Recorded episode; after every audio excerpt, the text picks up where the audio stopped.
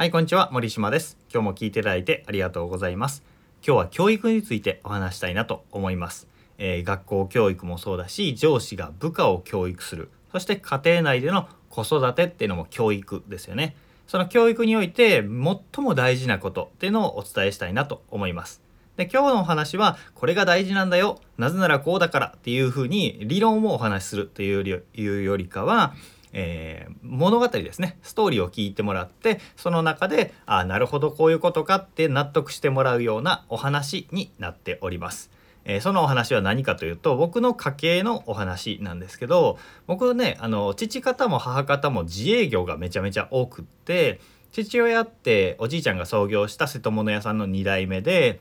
母親の実家っていうのは工場経営を昔してて今は農家をやっていて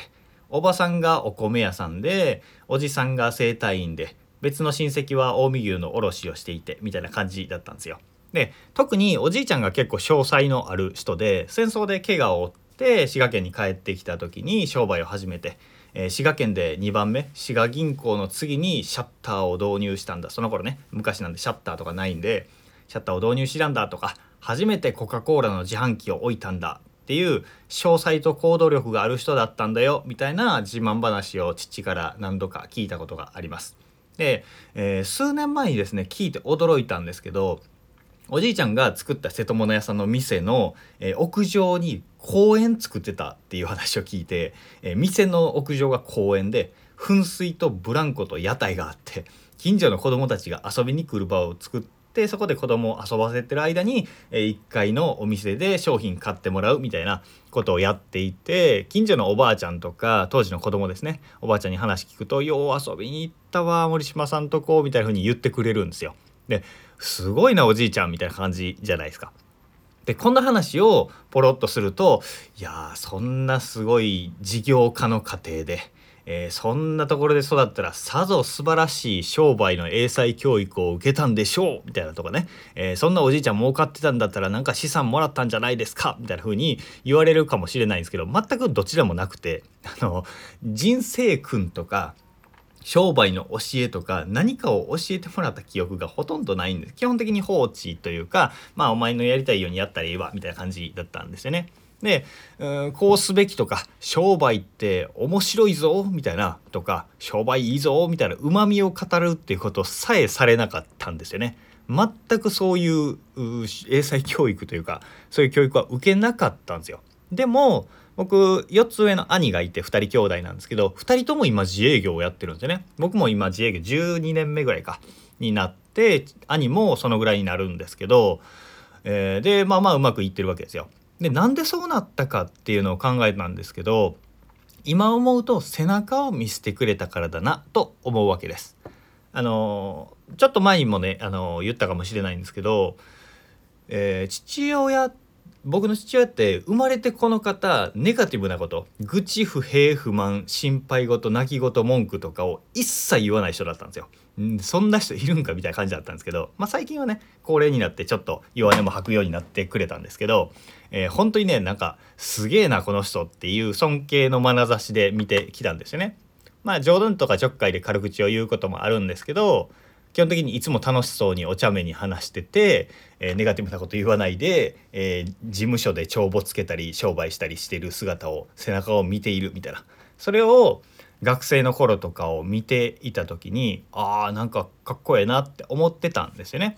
だから男だからかっこいい父親を超えたい勝ちたいなみたいな感覚があったんですよ。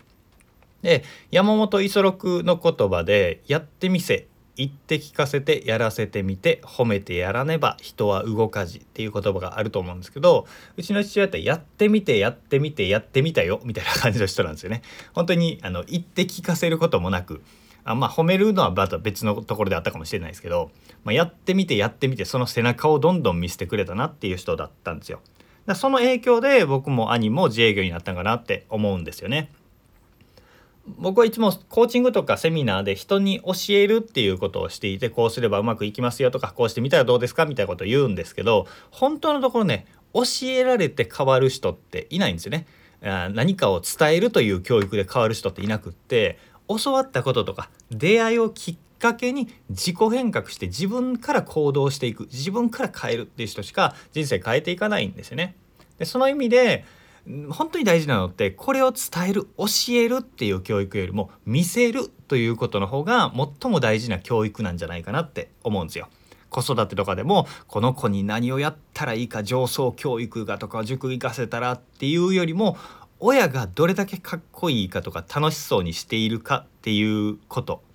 えー、上司が部下をどう叱ったらいいかとかどう伝えたらいいかっていうよりも、えー、上司が楽しそうにやってたり充実してる背中を見せられるかっていうことが最も大事な教育なんだということですね。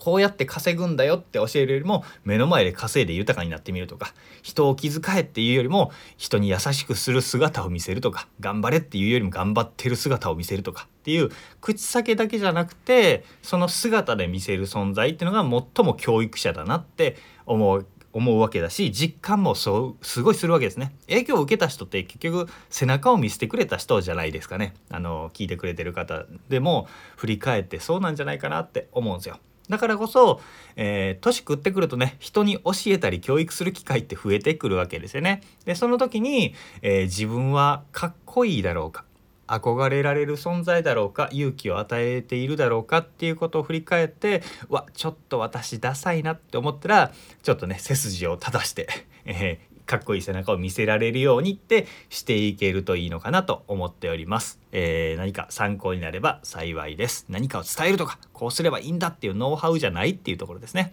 えー、僕も話しながらあそうだったそうだったと思いながらお話をしておりました、えー、頑張っていきましょう。今日も聞いていただいてありがとうございました。森島でした。それではまた。